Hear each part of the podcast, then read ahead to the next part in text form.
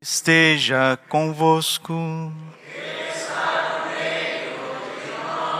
Proclamação do Evangelho de Jesus Cristo segundo Lucas.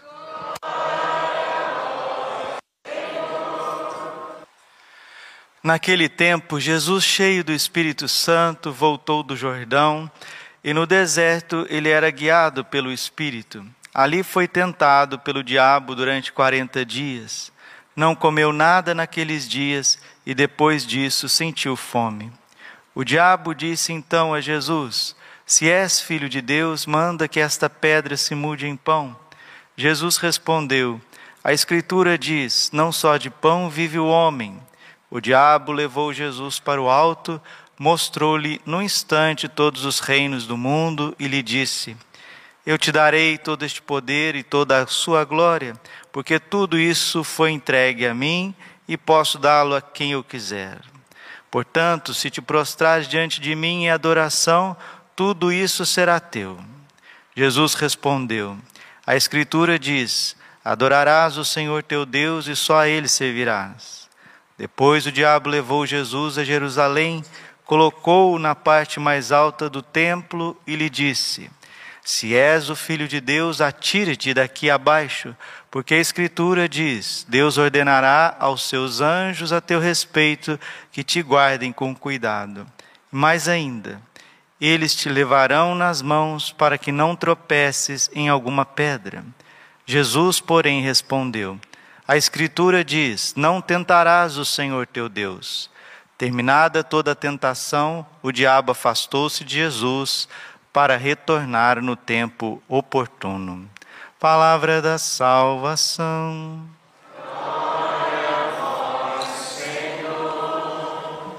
Ave Maria, cheia de graça, o Senhor é convosco. Bendita sois vós entre as mulheres. Bendito é o fruto do vosso ventre, Jesus. Santa Maria, Mãe de Deus, rogai por nós, pecadores, agora e na hora de nossa morte. Vinde Espírito Santo, vinde por meio da poderosa intercessão do Imaculado Coração de Maria, vossa amadíssima esposa.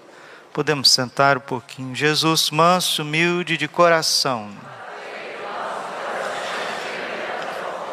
Eu cresci ouvindo a minha vozinha falar assim para mim: meu filho, quaresma tem que ir na missa, porque a quaresma o demônio está solto. Minha avó sempre falava isso. Na quaresma, o demônio está solto. O jeitinho dela simples, está dizendo que Deus permite que na quaresma todos nós sejamos mais tentados. Porque o próprio Senhor Jesus foi tentado. E se a gente perceber bem, as tentações do demônio, elas vão girar sempre em torno de três pontos: da sensibilidade do corpo, dos desejos materiais, os olhos, e a autossuficiência, a soberba da vida. 1 João capítulo 2, versículo 14 e 15.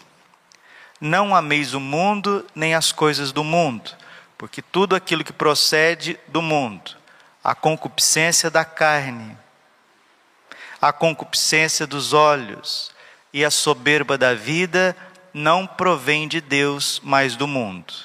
O mundo passa com as suas concupiscências, com as suas más tendências, mas aquele que faz a vontade de Deus permanece para sempre. E no quadro das tentações de Jesus, apresentado por São Lucas, nós vemos essas três concupiscências o diabo tenta Jesus na sensibilidade do corpo, com a fome, é a concupiscência da carne. Padre, o senhor está dizendo que Jesus tinha fraqueza do corpo? Não. Jesus não tinha pecados, porque ele é o próprio Deus. A sua natureza é divina, a sua pessoa é divina, também de natureza divina, unida à sua natureza humana. Mas a natureza humana de Jesus, ela tem as necessidades básicas de um ser humano: comer, beber, dormir, descansar, ser amado, estar rodeado de pessoas que o amam, se alegrar. Padre, por que que Jesus não foi tentado? Por que que o demônio não apresentou uma mulher nua para Jesus? Porque Jesus, ele não tem concupiscência da parte afetiva sexual. Apresentar 100 mulheres nuas para Jesus é a mesma coisa de apresentar seis bebezinhos.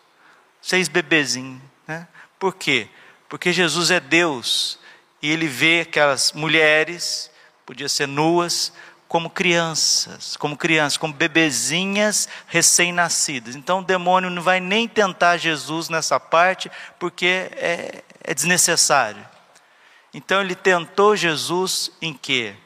Na fome, na alimentação, porque era um tempo que ele estava jejuando, é um tempo que ele foi para o deserto para se preparar para te salvar, para salvar a tua família, para derramar o sangue dele, preciosíssimo, na cruz, para sofrer tudo que ele ia sofrer em meio aos homens, e ele precisava jejuar. A sua natureza humana apesar de ser perfeita e imaculada, precisava cada vez mais estar submissa à sua natureza divina, à sua pessoa divina. Mas Santo Agostinho nos diz: por que, que Jesus jejuou 40 dias? Por que, que ele foi para o deserto 40 dias? A resposta é muito clara: para nos dar a vitória contra o pecado. No fundo, no fundo, no fundo, Jesus não tinha necessidade de jejum e de um retiro quaresmal tão profundo. Ele não. Ele sempre foi equilibrado, ele sempre foi cheio do Espírito Santo. Repito pela enésima vez: Jesus é Deus de Deus, luz da luz, Deus verdadeiro de Deus verdadeiro, gerado, não criado, consubstancial ao Pai, igual a nós em tudo, exceto no pecado. E por não ter pecado, ele venceu todo o mal. Essa é a primeira tentação de Jesus. E essa é a tentação que todos nós vamos vivendo ao longo da nossa vida. Tentações do nível corpóreo, do nível sensitivo, desiderativo, é? Aí vem as tentações da gula. Percebam que todo fenômeno do alcoolismo é um fenômeno também de gula, porque entra pela boca droga, tabagismo, né? As pessoas que têm preguiça, que não trabalham, que não estudam, que não arrumam a sua própria vida, que não rezam. Muitas vezes a oração está ligada ao corpo também. A pessoa parece que está carregando um caminhão de mudança, parece que não tem disposição para nada. Então são essas tentações do nível corpóreo, do nível sensitivo, né?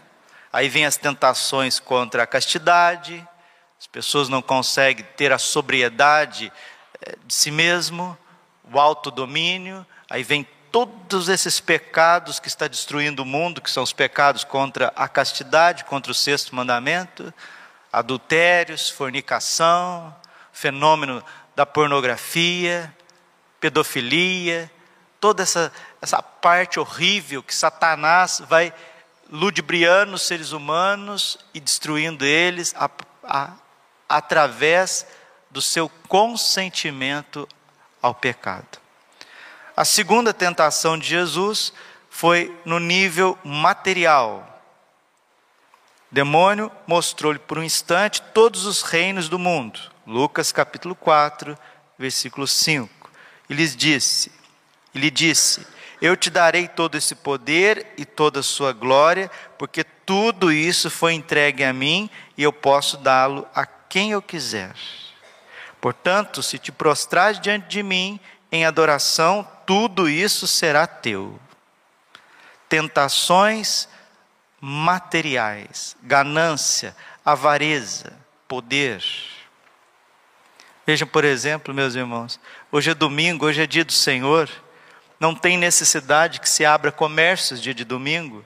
Abrir comércios dia de domingo é uma profanação do dia do Senhor. Essa profanação se transforma numa maldição, uma maldição se transforma numa desgraça, e uma desgraça cai sobre todos nós. A turma olha para o dia do Senhor, para o domingo, e, e de, olha ele como facultativo. Não é assim. É mandamento: guardarás o domingo e os dias santos. Domingo é dia de rezar, domingo é dia de estar em casa, domingo é dia de se alegrar, de descansar, de amar as pessoas, né? Esse é o dia que o Senhor fez para nós, alegremos-nos e nele exultemos. Mas não, o domingo virou o dia do bota fora, da comida, do churrasco, e come, come, come, não sei o quê, e bebe, bebe. Muitos lugares o domingo é um dia de profanação. Primeira tentação, comida, bebida, música, conversa fiada, né? Gente que vai fazer o que não deve. Depois o domingo é o dia de profanar, abrindo comércios que já foi aberto na segunda, na terça, na quarta, na quinta, na sexta, no sábado, mas não está bom, tem que estar tá no domingo também. E nós vamos achando que essas coisas, essas desordens, são coisas normais. E nós vamos vivendo num mundo cada vez mais distante de Deus, e essas consequências caem sobre nós. A última tentação de Jesus foi na área da soberba que é a pior de todas. O demônio disse para Jesus: Atira-te daqui para baixo. Lucas capítulo 4, versículo 9. Porque a Escritura diz: Deus ordenará aos teus anjos a teu respeito que te guardem com cuidado. E ainda mais, eles te levarão nas mãos para que não tropeces em alguma pedra. O demônio aqui vai citando o Salmo 90 para Jesus. Está vendo? A Bíblia pode ser instrumento do demônio, do demônio. Aí tem nego que bate lá na porta da tua casa com a Bíblia na mão, mostrando meia dúzia de versículo. É o próprio Satanás em pessoa, mostrando versículo para você, querendo te tirar da fé católica, né? E alguns que batem na porta dos católicos, nem cristãos não são. Testemunho capeta, né? não sei o que está fazendo. E católico vai lá, ouve. Graças a Deus, de um tempo para cá isso diminuiu, mas esse proselitismo anticatólico na porta das famílias, isso era muito forte há uns 15, 20, 25 anos atrás. Mas tem ainda. E tem sempre os desavisados, os maus formados, aqueles que não querem saber de aprofundar e acabam ouvindo essa conversa mole do capeta e abandonando a fé católica. Então Jesus, ele passa também pela tentação da vanglória. Olha, você é cara, hein? Oh, rapaz, tá vendo? Você canta como ninguém, você prega como ninguém. Olha, você é tão elegante, você é tão bonito, você é tão bonita, você é tão talentoso. Começa a encher a bola. Pecado, pecado da vanglória, vaidade, vaidade. São Paulo diz aos Gálatas: aquele que pensa ser alguma coisa não sendo nada, engana a si mesmo. Então nós ouvimos aqui o Deuteronômio, Deus dizendo através de Moisés: Olha, meu povo, não esquece de onde que vocês vieram, não, viu? Não esquece, porque vocês viviam errantes por aí, batendo a cabeça por aí. Eu sou o Senhor teu Deus. Eu quero te ajudar, eu quero te pegar pela mão, eu quero te formar, eu quero te fazer uma criatura nova, um homem novo, uma mulher nova. Eu quero restaurar a tua vida. Lembra de onde você veio. Você vivia de praça em praça, de bar em bar, de esquina em esquina, de negócio em negócio. Foi eu que te tirei dessa porcaria. Agora você fica firme aqui no meu caminho. Porque se você voltar para trás, você vai voltar para a escravidão.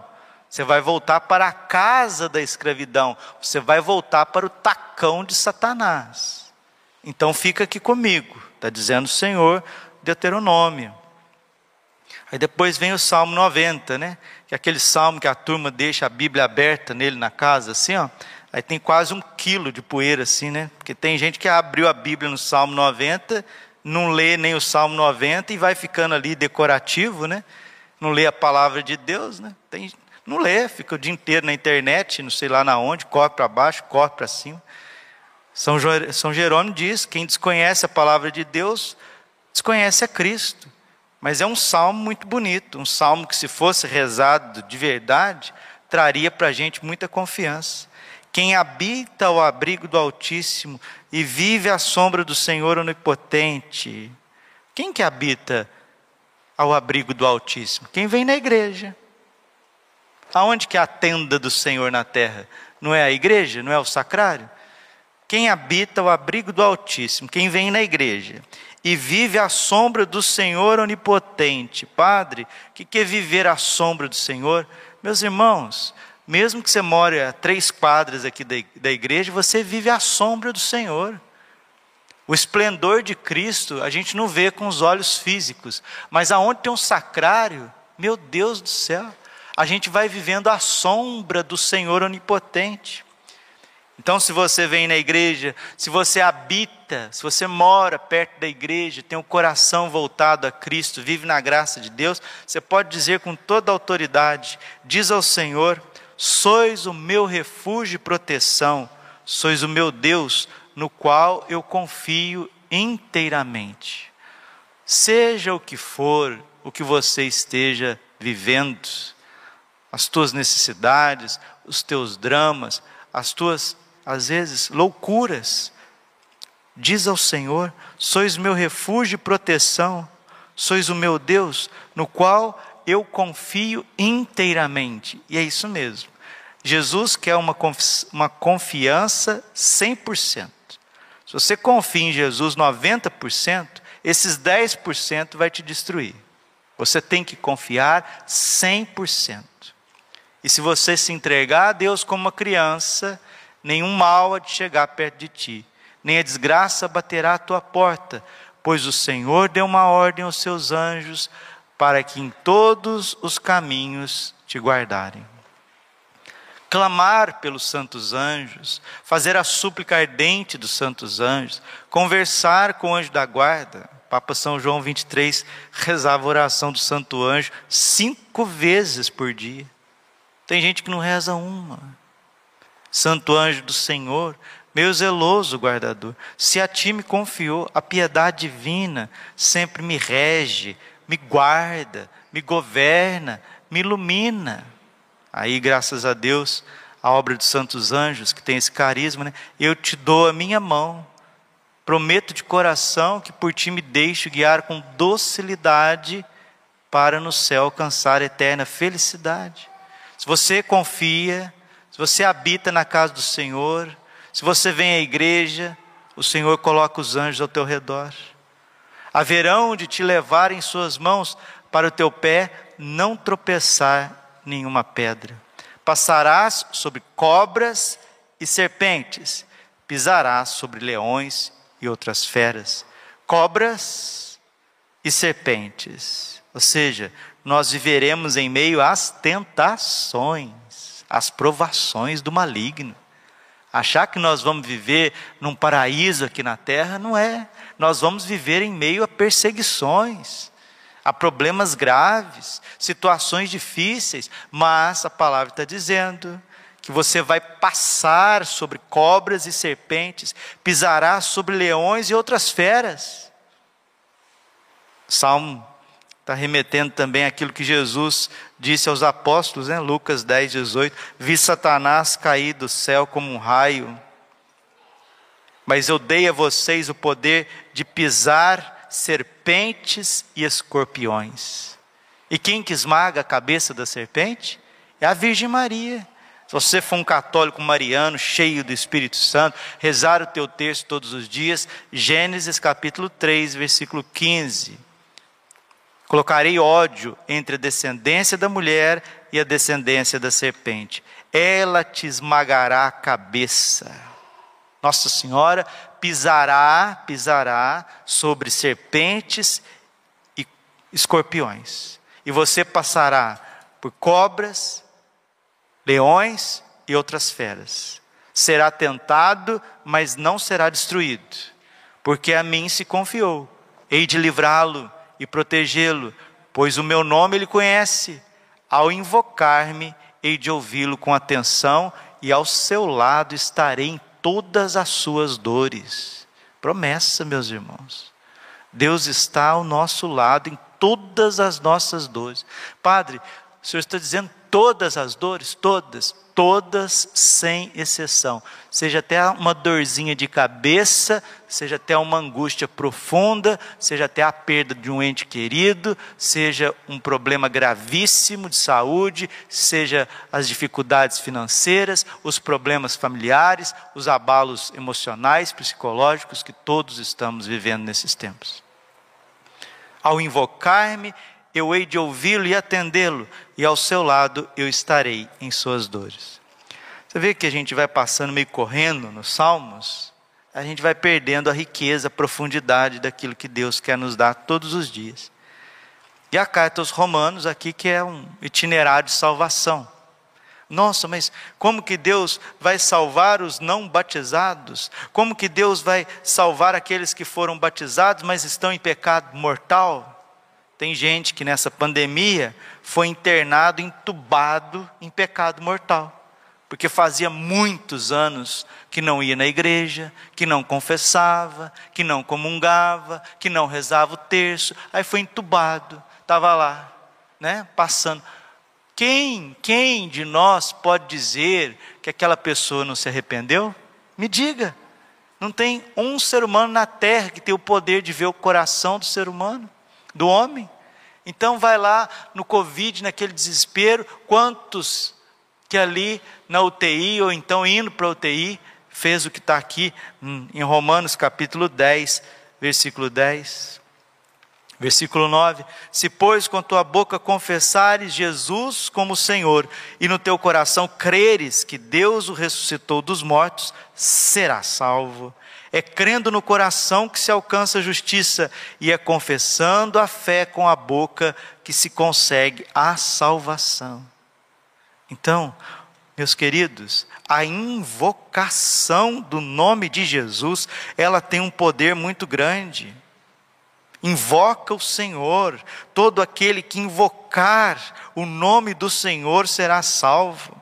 Pois a Escritura diz, Romanos 11, 11: todo aquele que nele crer não ficará confundido, portanto, não importa a diferença mais dos seres humanos, se é judeu, se é grego, se é isso, se é aquilo.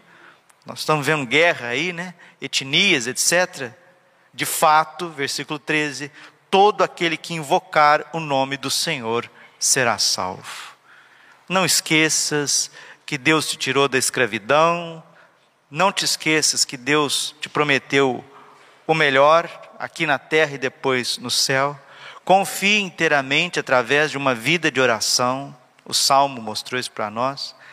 E quando vier o desespero, quando vier a angústia, a tentação, invoca o nome de Jesus.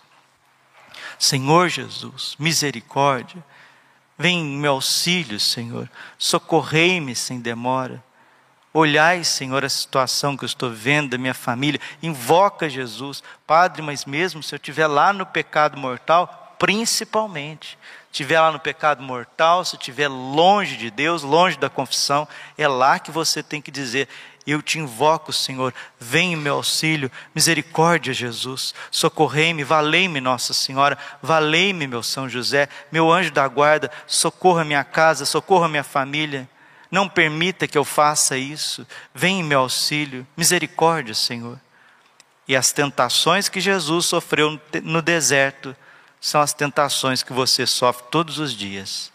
A concupiscência da carne, não que ele tinha concupiscência, ele não tinha, mas passou pelas tentações da sensibilidade, passou também pela tentação dos reinos, da conquista das coisas deste mundo, porque ele é o Senhor do Senhor Senhor dos Senhores, Rei dos Reis, tudo isso era dele. O diabo falou que era dele. O diabo falou: Isso aqui é meu. Ah, meu, você é mentiroso, rapaz, que teu da onde? Tudo que tem. Salmo 22, 23, versículo 1. Ao Senhor pertence a terra e tudo que ela encerra. E o diabo estava falando que tudo era dele. E é dele mesmo. Já viu falar que tem gente que faz pacto com o diabo? Você já viu falar? Para ter fama? Para ter as coisas materiais, para ter mulher bonita, para ter homem bonito, para ter prazer. Você já viu falar isso? Já viu pessoa que fez pacto com o diabo para ter sabedoria, para ter conhecimento, para ser o, o centro das atenções? E está cheio de gente. A verdade é que o século 19, 20 e 21 é verdadeiramente são três séculos onde os seres humanos fizeram pacto com Satanás. Por isso que nós estamos vivendo tudo que a gente está vivendo. Porque os grandes, donos dos bancos, já fizeram pacto com Satanás. Isso não é teoria da conspiração, não. Sociedades secretas ligadas ao poder satânico, isso é pacto com o diabo, para ter poder político na sociedade, para ter poder na mídia, para ter poder financeiro, mas o que está cheio, a nossa sociedade, ela é erigida sobre essas três tentações, mas cada vez mais se deleitando nas tentações de Satanás. Por isso que nós chegamos no fim destes tempos. Não é o fim do mundo, não, viu?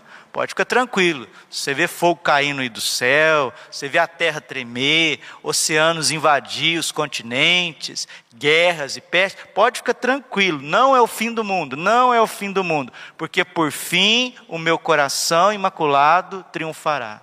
E será concedido ao mundo um tempo de paz mas que vai ter uma limpeza bonita aí, que vai chacoalhar o, o, o trovão, vai, vai chacoalhar. E se você não for mariano, e se você não for verdadeiramente um católico pequeno, humilde, sincero, olha, meu irmãozinho, minha irmãzinha, eu não sei o que, que vai acontecer com você não. Então vamos tomar juízo, como diz meu pai, né? Eu ligo para ele, bença pai, bença. Abençoe, filho. Sua benção. Conversa daqui, conversa dali, conversa de lá. No final ele, juízo, viu meu filho? Juízo. Olha para a pessoa que está do teu lado, diga para toma juízo. Fala. Juízo. É, juízo. Olha para ele, ainda dá tempo. Deus está do teu lado. Não se desespere, não.